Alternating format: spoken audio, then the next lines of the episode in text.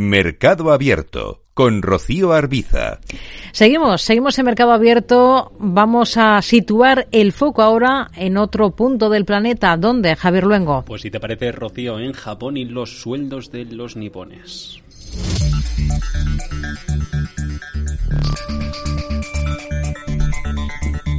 Y es que la salud fiscal del país del sol naciente inquieta tanto dentro como fuera de sus fronteras. El país asiático lleva dos décadas aferrado a una política monetaria ultra expansiva para elevar una inflación que se había mantenido en mínimos durante años, hasta que el encarecimiento de los costes, acelerado por la guerra de Ucrania, paró en seco la tendencia. El Banco de Japón resiste como el último bastión de los grandes centrales en mantener una estrategia ultra laxa con los tipos de interés, a pesar de la galopante inflación que en diciembre alcanzó el 4% su valor más alto desde 1981. Japón es la nación industrializada más endeudada del planeta y subir la rentabilidad de los bonos a 10 años hace aún más pesada la carga del pago de deuda pública que dobla su producción económica anual. El IPC de Tokio creció interanual en enero un 4,3%, marcando un récord en cuatro décadas, doblando el objetivo fijado en 2013 por el Banco Central para mantener la estabilidad de precios.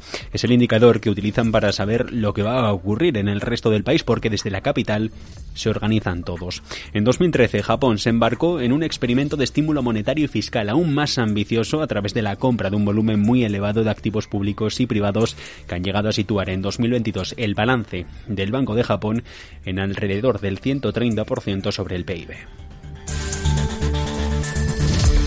Es en este contexto en el que los salarios desde diciembre no han dejado de aumentar. De hecho, Fíjense si han ido acelerándose que el ritmo es el más elevado desde hace 26 años. Lo que se les ha subido el sueldo a los trabajadores japoneses ha sido un 4,8%, mucho más allá de la estimación del 2,5% del consenso de mercado.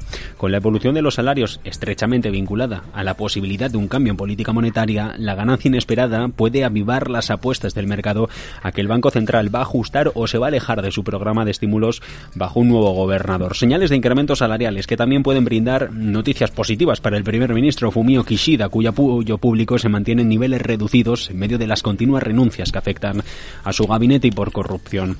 Los últimos datos, también es verdad, se han visto impulsados por las bonificaciones, las pagas extraordinarias de Navidad, que fueron un 7,6% más altas que el año anterior. Los salarios reales también han subido por primera vez desde marzo, alcanzando un aumento del 0,1%, la cifra que muestra que los aumentos salariales aún están lejos de proporcionar a los hogares un poder adquisitivo tal como para suplir el rebote de la inflación.